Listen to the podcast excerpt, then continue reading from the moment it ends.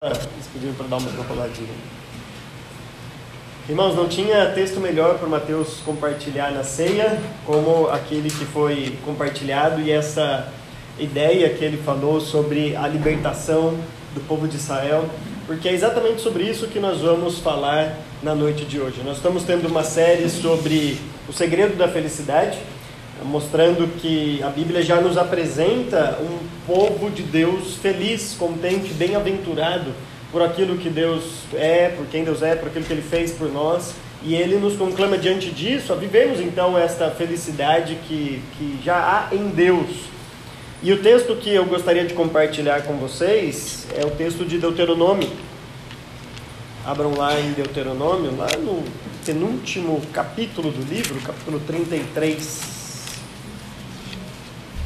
Deuteronômio, capítulo 33.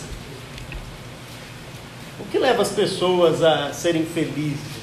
É, quando você pergunta, talvez se você perguntar aí para 10 pessoas, você vai ter 10 respostas diferentes do que traz a felicidade para uma determinada pessoa. Né? Alguns vão dizer que quando o time ganha, fica feliz. Se esse for o seu caso, o William está perdido, né? Faz tempo que você não conta um pingo de felicidade aí. É, alguns vão dizer que quando tem uma semana boa de trabalho e as coisas dão certo lá, principalmente vendedor, né? Vendedor ou caminhoneiro. Assim, você pergunta pro caminhoneiro, o que te deixa feliz? Ele falou assim, carregar, descarregar e carregar tudo no mesmo dia, porque daí é sinal que o dia foi muito bom, né? Ou vendedor, né? Quando eu fiz muitas vendas na semana, foi, foi bom isso daí. Ou aqueles que gostam de uma popularidade na internet, né? Quando você tem muitos likes numa publicação que você fez, pessoa vai toda feliz lá. Mas também quando tem muito dislike, né? Fica deprimido a semana toda. Mas talvez, ah, você perguntar para um adolescente, né? Te deixa feliz? Provável que ele vai dizer, ó, quando aquela menina da escola repara que eu existo, é, como isso me deixa feliz, eu chego em casa, todo diferente, assim, né? Isso é comum nas pessoas aí quando eles não têm um, um, um real motivo para encontrar a sua felicidade. E o que Moisés vai mostrar aqui para a gente, nesta bênção que ele vai proferir ao povo, é o real motivo pelo qual o povo de Deus deveria então ser feliz. Na primeira mensagem, eu enfatizei que o reino de Deus é alegria, aquele texto de Romanos, para mostrar que ah, o propósito, o plano de Deus era a felicidade e bem-estar do seu povo, desde o início. E Paulo vai enfatizar ali: o reino de Deus não é comida e bebida, mas o reino de Deus é alegria. E aí mostrando então como Deus tensionou que o reino dele fosse conhecido não só pela paz, pela justiça, mas também pela alegria. E a segunda mensagem então vai ser para mostrar o principal motivo pelo qual eu e você deveríamos ser felizes ou reconhecidos como um povo feliz uh, diante de Deus, dos homens e de todos. O texto de Deuteronômio, capítulo 33, o penúltimo capítulo de todo o Pentateuco, é uma despedida, é uma bênção final de Moisés para o povo. É, é, Moisés escreveu toda a Torá, os cinco primeiros livros. Obviamente, o capítulo 34 você vai ter uma nota sobre a morte dele. Nós cremos que não foi ele que escreveu, porque não somos espíritas. Então, obviamente, não foi ele que escreveu. Então, provavelmente, estamos diante aqui das últimas palavras de Moisés. E as últimas palavras dele o identificam como os patriarcas. Abraão, Isaac Jacó, Moisés como esse novo pai também na nação de Israel, que profere bênçãos tal qual Jacó proferiu. As bênçãos que Jacó fala aos seus doze filhos vão ser atualizadas e vão ser também proferidas agora por Moisés aqui neste capítulo 33, fazendo então essa ligação como um grande líder da nação de Israel, tal qual foram os patriarcas, especialmente Abraão, Isaac e Jacó. É. Embora é, as bênçãos mesmo desse capítulo ocupem o miolo, que nós não vamos analisar na mensagem de hoje. O que nós vamos fazer é olhar para o começo deste cântico que ele ah, profere em louvor e agradecimento a Deus, e depois para o final. E o meio são as bênçãos para cada tribo, depois se você tiver curiosidade você lê. Você vai ver algumas ah, questões curiosas em relação às bênçãos proferidas a Jacó, ah, por Jacó seus filhos. Por exemplo, não tem a tribo de Simeão aqui nessa bênção. Né? E muita gente fica tentando entender por que, que ele deixou Simeão de fora nas bênçãos. E aí tem alguns, alguns assuntos que são similares às bênçãos de Jacó e tem outros que são diferentes. E na verdade o que Moisés faz aqui, e os críticos né, gostam de pegar isso e dizer que não foi Moisés que escreveu porque eles não acreditam nessas coisas, é praticamente profetizar realmente algumas situações aqui. Porque o que ele diz sobre algumas tribos é aquilo que vai acontecer um tempo depois. Quando ele fala da situação que as tribos estão vivendo, não era a situação daquela época, mas ele já estava profetizando algo que as tribos iam passar depois. Ele cita povos aqui que vão ter depois contato com o povo de Israel, com determinadas tribos. Isso porque Moisés era também reconhecido como um grande profeta dado por Deus, aquele que veio para ah, fornecer a lei para o povo, mostrando a vontade de Deus para o seu povo.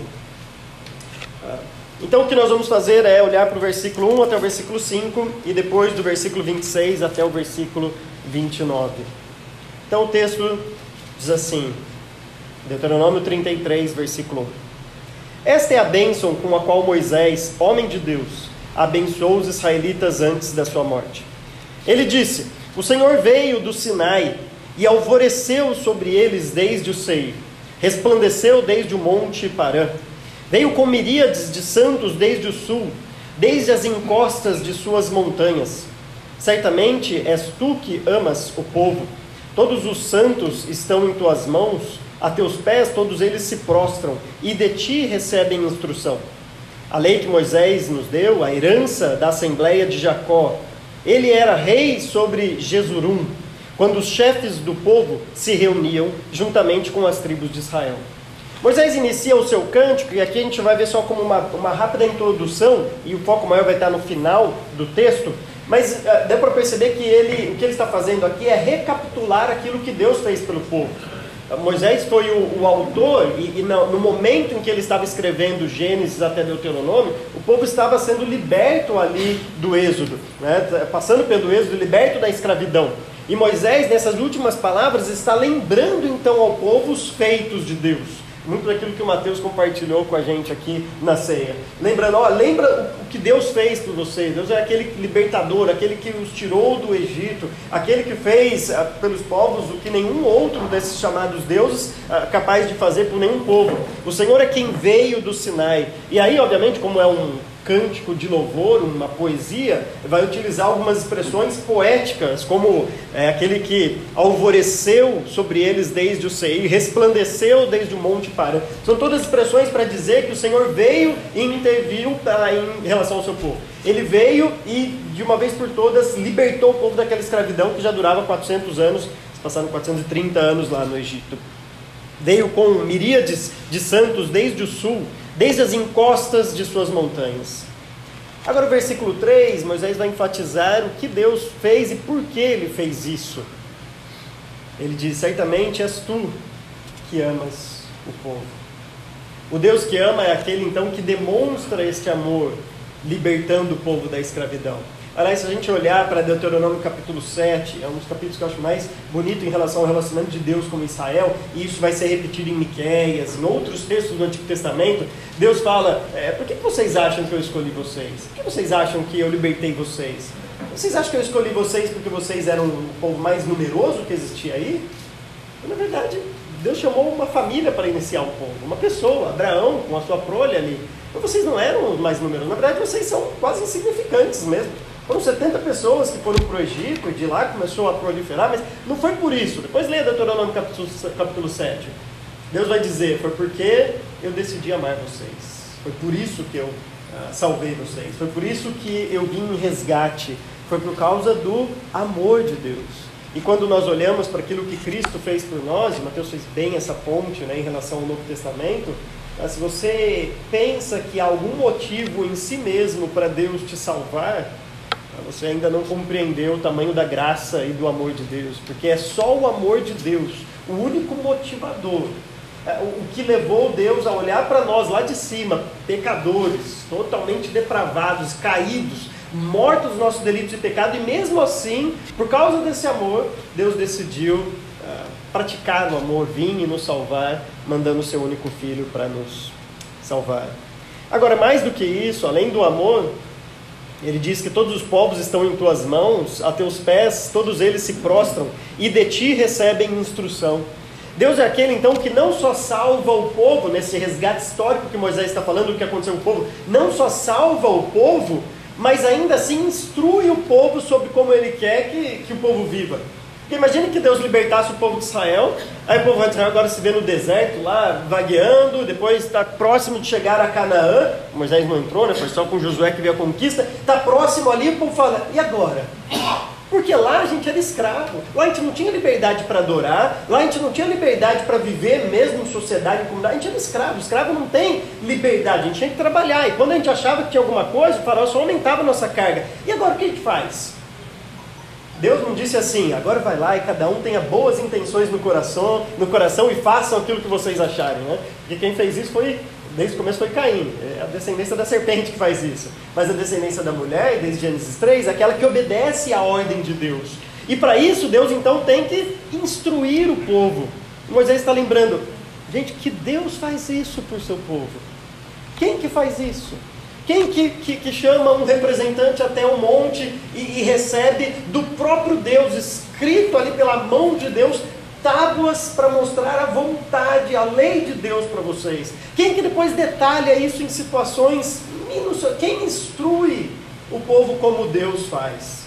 Todos os outros povos ficam à mercê aí de pessoas que dizem ter alguma revelação de Deus, mas que na verdade estão enganando o povo.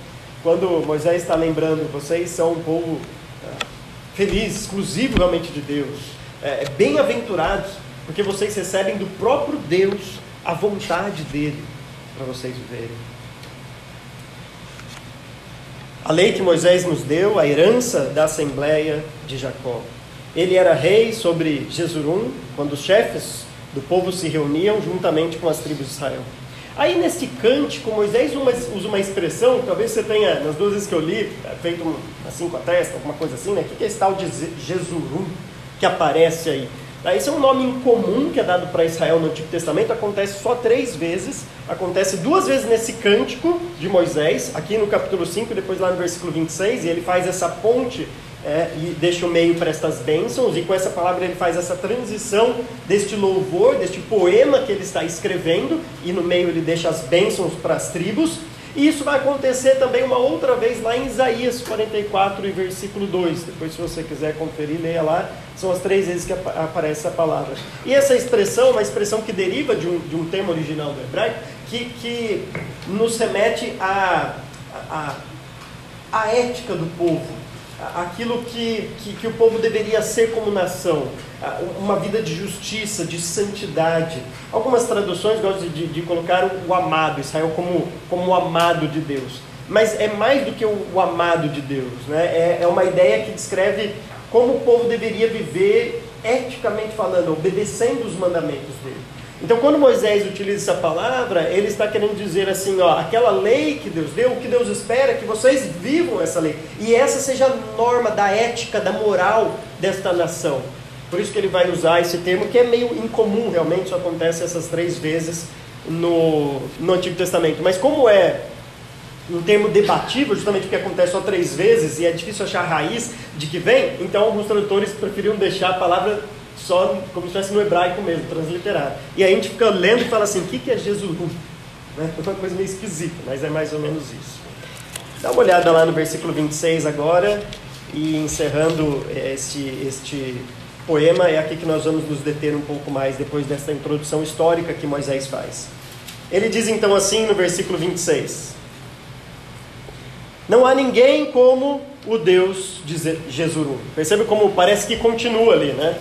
Parece que as bênçãos, ah, aquele, aquele crítico chato, sabe aquele crítico que, que quer pegar, fazer uma pegadinha, vai dizer assim, ah, tá, isso daí foi, sei lá, inserido depois, porque parece que quebra o texto. Mas o jeito dos judeus escrever é diferente do nosso.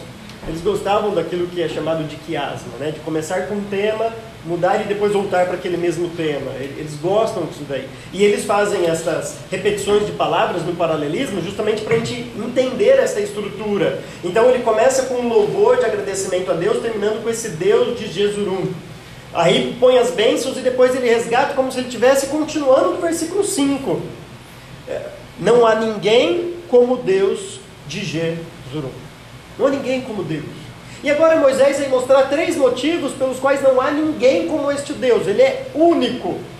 Agora, isso era importante para o povo daquela época, e isso é importante para a gente também, obviamente, Né? Mas a gente tem que lembrar que o povo estava saindo do Egito, que era uma nação politeísta, tinha Deus para tudo quanto é lado, lá o sol era Deus, o Nilo era Deus, a fertilidade era um Deus da fertilidade, a rã era Deus, tinha um monte de Deus ali, o próprio faraó era um Deus, e aí Deus estava tirando eles desse povo politeísta e levando para Canaã.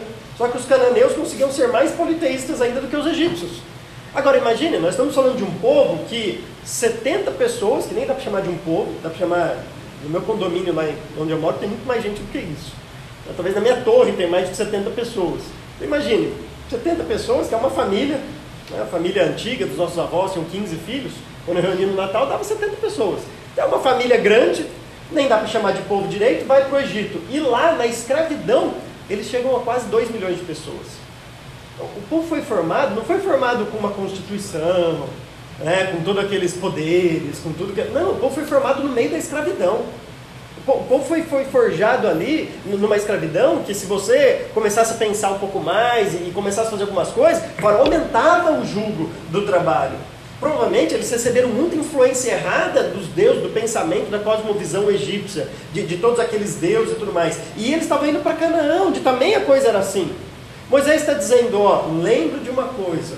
Por mais que os egípcios, os cananeus digam que há um monte de deuses assim, na verdade só existe um só Deus. É por isso que ele vai escrever Gênesis, para mostrar para eles isso, que há um Deus que criou todas as coisas. E aqui, encerrando todo esse Pentateuco, ele vai dizer: e não há ninguém como esse Deus. Este Deus é único. Por isso que Deus fez as dez pragas do Egito. Deus podia ter libertado o povo assim, numa primeira praga? É porque dez pragas? Justamente para colocando por terra cada deus principal ali do Egito. Cada praga era um deus caía. Cada praga, até que o último, que Mateus leu, o filho do faraó, que era a próxima encarnação do Deus, foi o último Deus a cair. Então Deus estava enfrentando, estava em batalha ali com cada Deus egípcio, para mostrar que ó, não há Deus como o nosso Deus. E Moisés está lembrando o povo nessa última bênção dele: não há ninguém como Deus de Jesus. Por que, que não há ninguém?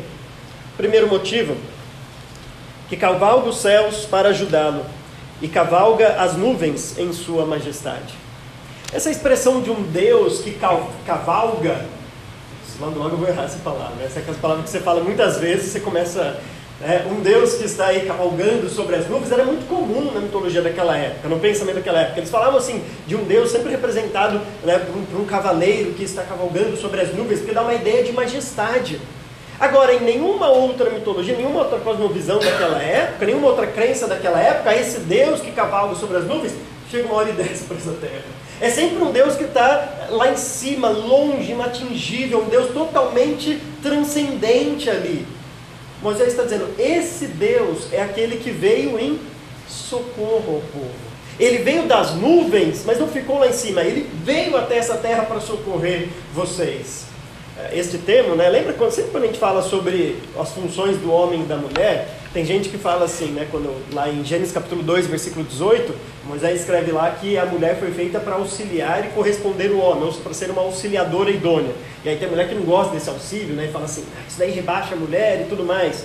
E a gente já falou várias vezes aqui, porque esse termo, além de ser usado para mulher ali, no restante do Antigo Testamento só é usado para Deus. Para nenhum outro, em outra ocasião é usado. E é justamente o termo que aparece aqui, quando diz que Deus é aquele que cavalga os céus para ajudá-lo, para vir em auxílio do seu povo. A mesma função que a mulher deveria exercer ali para o seu marido, em Gênesis capítulo 2, versículo 18, é o que Deus faz. Quando o povo está em maus lençóis, quando o povo está assim, é, Mateus disse, né? Sem possibilidade de sair por si só daquela escravidão, Deus olha, por causa da aliança que fez, como ele deixa claro para o povo com Abraão, com Isaac, com Jacó, por causa daquela promessa que ele fez, ele vai lá e faz aquilo que o povo não conseguiria fazer por si só ele vem em auxílio, ele vem ajudar, ele vem socorrer. Deus é o Deus que liberta. Deus é o Deus que faz aquilo que é impossível para nós. Nós olhamos para o Novo Testamento, não é à toa que Paulo usa aquela famosa expressão: nós estávamos mortos em nossos delitos e pecados. Paulo podia dizer assim: ó, a gente só estava em coma, a gente estava dormindo, a gente estava numa síncope, a gente estava assim, meio, meio fraquinho, porque todos esses casos uma pessoa se recupera por si só, mas um morto não. O morto não pode chegar e falar assim: quer saber? Vou voltar a viver. Cansei de ficar morto. Já estou cheirando meio mal. Passou um pouco do tempo. Eu vou, vou voltar a viver. E aí, lá no versículo 4, Paulo vai falar: Mas Deus, que é rico em misericórdia, pelo grande amor com que nos amou, nos deu vida. Ele fez aquilo que a gente não poderia fazer. Nós estávamos mortos. Tenta chegar para um morto um dia, não vai fazer isso no velório de alguém que vão te tirar lá, você vai ser preso, levar para o hospício, sei lá. Mas tenta falar assim, ó, vai, levanta, sai, vem. Vai, vai. Você está falando com o morto. Ele não vai dizer, ele está morto. A não ser que Deus dê vida a essa pessoa. Um episódio que eu acho interessante é a ressurreição de Lázaro. Porque se Deus não tivesse feito o um milagre antes, Lázaro nunca poderia ter respondido a, a, a, a, Jesus Cristo. Então quando Jesus fala assim, Lázaro, sai para fora, Lázaro, vem para cá. O que, que Lázaro faz? Ele sai, mas ele só saiu porque Deus tinha ressuscitado ele lá dentro. Imagina se não, não tivesse acontecido a ressurreição. Sai para fora. É a mesma coisa o povo, o povo saiu do Egito. Quando Moisés está lá diante do Mar Vermelho, é muito interessante, quando Moisés está lá desesperado, Deus fala assim para ele: O que você está consultando a mim? Diga para o povo que marche. Eu já fiz minha parte, agora só sai do Egito. Eu não tirei vocês do Egito, agora vai, marcha, abre o mar aí, passa por ele. Agora o povo só conseguiu sair porque Deus fez por eles aquilo que só Deus poderia fazer. Então Deus vivifica o ser humano para que esse então o ser humano possa responder em fé às exigências que Deus dá. Mas antes de poder responder em fé, Deus traz vida para aquele que estava morto. Deus é aquele que vem então em nosso auxílio, o nosso refúgio. Versículo 27 então vai enfatizar isso: Deus eterno é o seu refúgio. Para segurá-lo, para segurá-lo estão os braços eternos ele expulsará os inimigos da sua presença, dizendo: destrua-os. Ou seja, o segundo motivo, então, o primeiro é o fato de Deus vir em auxílio do seu povo. E Moisés está dizendo: é por isso que não há Deus como o nosso Deus, não há Deus como esse Deus de Israel. E o segundo motivo é porque esse Deus, então, ele, a palavra usada aqui é uma morada segura, esse refúgio. Sabe, eu não sei se vocês já passaram por isso, mas sabe quando vocês estão numa viagem, que as coisas começam tudo a dar errado? Eu lembro de uma viagem que a gente fez ali, né? Aí uma criança começou a ficar doente, quando outra melhorou, outra ficou ruim, começou a vomitar. Aí a gente foi pra praia, só chovia. Foi aquela viagem que você fala assim, ó, eu não vejo a hora de estar na minha casa, na minha cama, tomando meu cappuccino quentinho. Sabe assim, acolhido. Sabe aquele lugar de refúgio? Porque você está num lugar que você não conhece, você tem que ir para o hospital, você não sabe nem onde fica o hospital, você não sabe se o seu plano cobre, se não cobre, que, onde você vai, quem que vai te levar, que, você está num lugar assim você fala assim, não, não vejo a hora de chegar para aquele lugar em que eu me sinto seguro, acolhido, que eu sei das coisas, eu sei aqui onde estão as coisas, eu estou em casa, quentinho na, na, minha cama, lá com os meus, ali parece que as crianças estão dando uma melhorada quando chegam em casa, né? Volta para o seu habitat, volta para aquele lar seguro e tranquilo. Deus então é este lugar seguro para o seu povo. Deus é aquele que diante de tantas tribulações se apresenta como aquele aconchego, como aquele lugar que nos dá tanta segurança. Parece que a gente chegou no lugar onde a gente sempre queria estar. Deus não só tira então o povo do Egito e, e, e, deixa eles a mercê, mas Deus tira o povo do Egito e dá um abrigo, um acolhimento. Moisés então aqui lembra que Deus é, o Deus eterno é o seu refúgio. Para segurá-lo estão os braços eternos. Aqueles que já tiveram filhinhos aqui pequenininhos vão lembrar disso, né? A gente, quando tem filho assim, você quer logicamente ensinar, né, eu espero que você faça isso, ensinar seu filho ali a dormir, no caminho, no berço, né, onde ele vai dormir e tudo mais. Mas quando ele é pequenininho, perceba que interessante, você coloca ele para dormir, ele vai, é um processo, ele vai aprendendo ali isso daí. Tá? E nesse processo ele ainda é muito pequenininho. Quando você pega ele no colo, parece assim que, que ele não quer sair, porque ele sente aquele aconchego que tinha na barriga, aquele mesmo cheiro, aquele mesmo né, quentinho ali que tinha na barriga, parece que ele está assim, ó, não me tira daqui, parece, olha a carinha dele assim, não me tira desse braço nunca mais desse colo, eu quero ficar aqui para sempre, né? E tem as mães que falam assim, tudo bem, aí compra o sling e fica com o filho um tempão ali, né? Tudo bem se fizer isso, tá? Tudo bem, mas é justamente porque o filho gosta daquele aconchego desses braços. Então, o texto está dizendo é que esses braços eternos estão aí para nos segurar para nos dar aconchego, para nos dar esse refúgio. Deus então não é aquele só que salva, as nós faz aquilo o que só Ele pode fazer por nós, e agora você vive aí neste mundo de aflições, e já fala assim, ó, no mundo tereis aflições, vai lá e se vira. Não, no mundo tereis aflições, mas eu sou esse, este, este lugar seguro, este aconchego. É, eu, eu sou aquele que vai te dar esta segurança que ninguém mais pode te dar. E por isso, Não há Deus como o Deus de Jesurum. Em terceiro lugar, versículo 28, somente Israel viverá em segurança. A fonte de Jacó está segura, numa terra de trigo e de vinho novo, onde os céus gotejam orvalho. Moisés, relembrando então historicamente o que Deus fez, Deus tirou, livrou o povo, fez aquilo que só Deus poderia fazer por eles. Por mais uma rebelião, uma revolução que eles fizessem ali, eles nunca conseguiriam sair do Egito, eles não tinham armas, não tinham nada, o Egito tinha um exército enorme, eles nunca conseguiriam fazer nada para sair ali do Egito, a não ser que Deus realmente fizesse aquilo que só Deus poderia fazer. Deus libertou, Deus veio em auxílio do povo. Além disso, Deus os conduz em segurança, dá aquele aconchego e os leva finalmente à terra prometida. Cumpre a promessa que ele fez. Nesta, nesta relembrança de, de, de, de Moisés do que Deus fez por povo, ele está dizendo: não há Deus como o nosso Deus. Do mesmo jeito, como acontece conosco, nós também estamos indo para uma pátria. Aliás, se você olhar para Hebreus capítulo 11, dá uma olhada lá espero que esse seja o seu desejo, esta sua pátria. Hebreus capítulo 11, no versículo, a versículo 12. Diz assim, eu vou ler rapidamente aqui, se você quiser acompanhar, Hebreus capítulo 11, versículo 12. Assim, daquele homem já sem vitalidade, Abraão, originaram-se descendentes tão numerosos como as estrelas do céu e tão incontáveis como as areias da praia do mar. Todos estes viveram pela fé e morreram sem receber o que tinha sido prometido viram-no de longe e de longe o saudaram, reconhecendo que eram estrangeiros e peregrinos na terra. Os que assim falam mostram que estão buscando uma pátria. Se estivessem pensando naquela de onde saíram, teriam oportunidade de voltar. Em vez disso, esperavam eles uma pátria melhor, isto é, a pátria celestial. Por esta razão, Deus não se envergonha de ser chamado Deus deles e lhes preparou uma cidade. Você já teve aquela sensação de que parece que eu não sou desse lugar, eu não me encaixo neste mundo.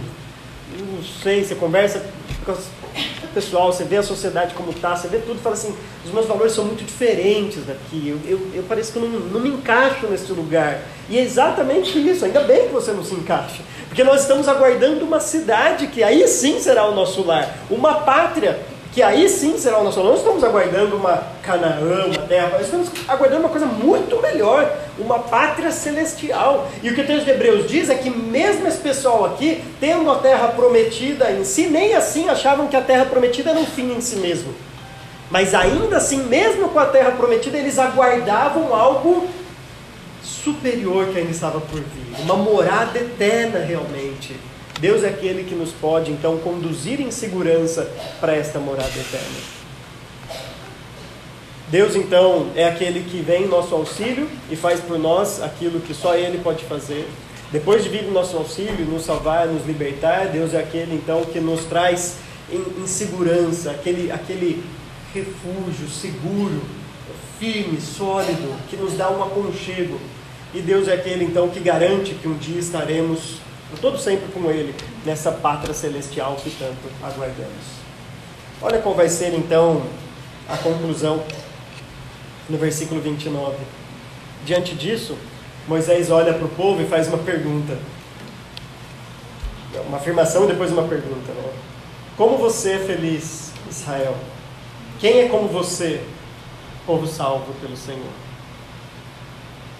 Como você é feliz, Israel.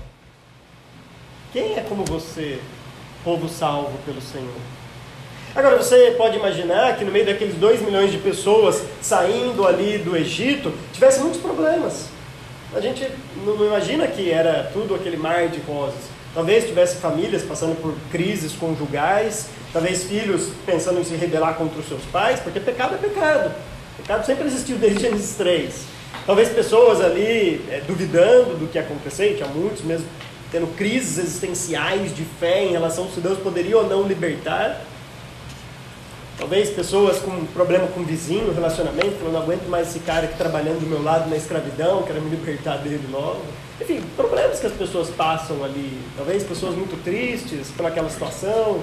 Talvez gente que acabou de perder um ente querido e fala assim, se a libertação viesse um mês antes, ele iria comigo problemas que acontecem, que a gente passa também.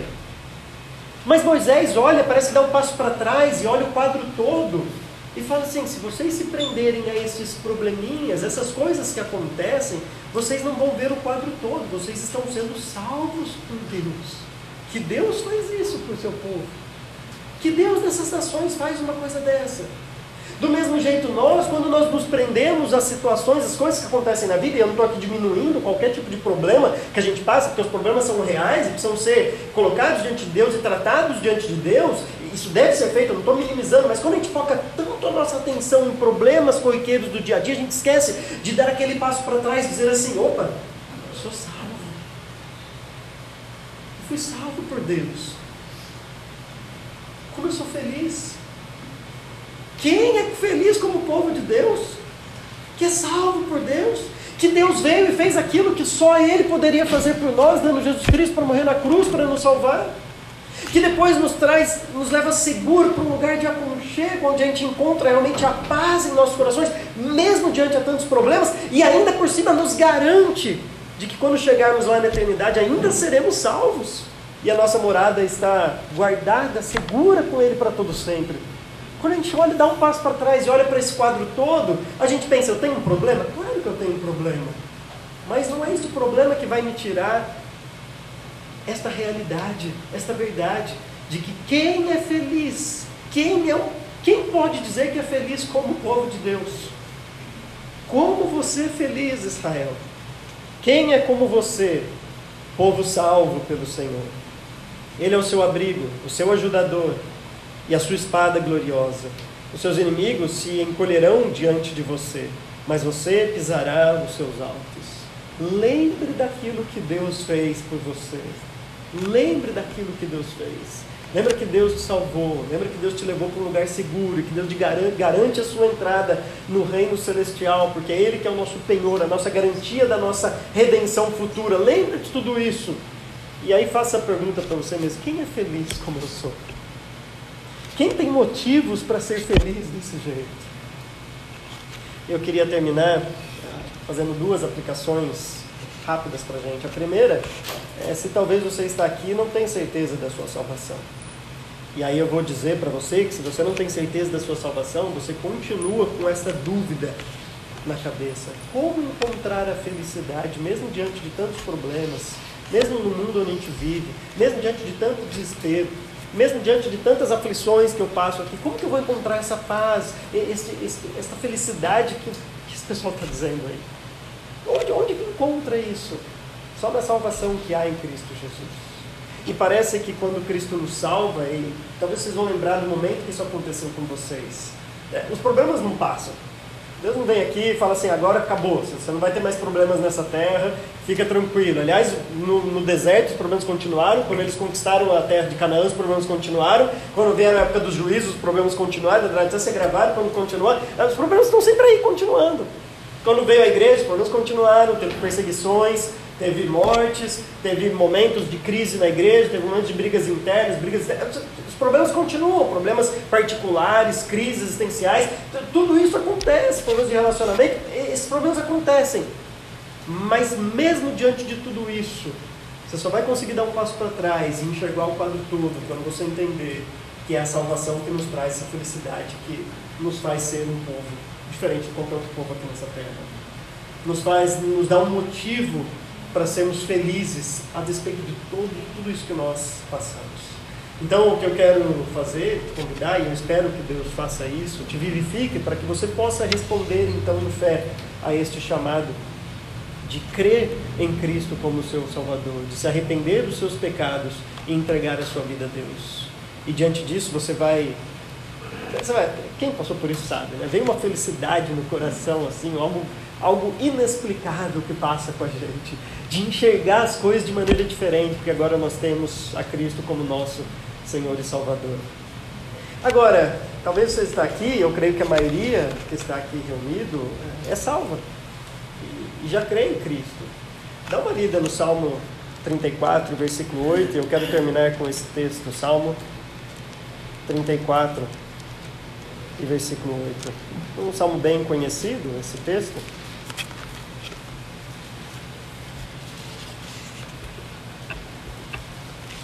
Salmo 34 e 8. Vão ser repetidas duas palavras que Moisés utiliza ali, tanto esse refúgio, essa habitação segura que é o nosso Deus, como essa felicidade que isso promove em nossas vidas. Porque é muito fácil nós, diante de tantos problemas, esquecermos desse quadro todo, daquilo que Deus fez por nós, e focarmos em, em, em coisinhas pequenas e isso minar a nossa alegria. Tirar aquele contentamento, aquela felicidade por sermos salvos, por termos a nossa morada eterna garantida. E aí vem o salmista e diz então assim para a gente: provem e vejam como o Senhor é bom. Como é feliz o homem que nele se refugia. Provem e vejam como o Senhor é bom. E aí vocês vão provar, nós provaremos, como é feliz o homem que se refugia em Deus. Que Deus nos abençoe e nos capacite a viver essas verdades. Amém? Amém.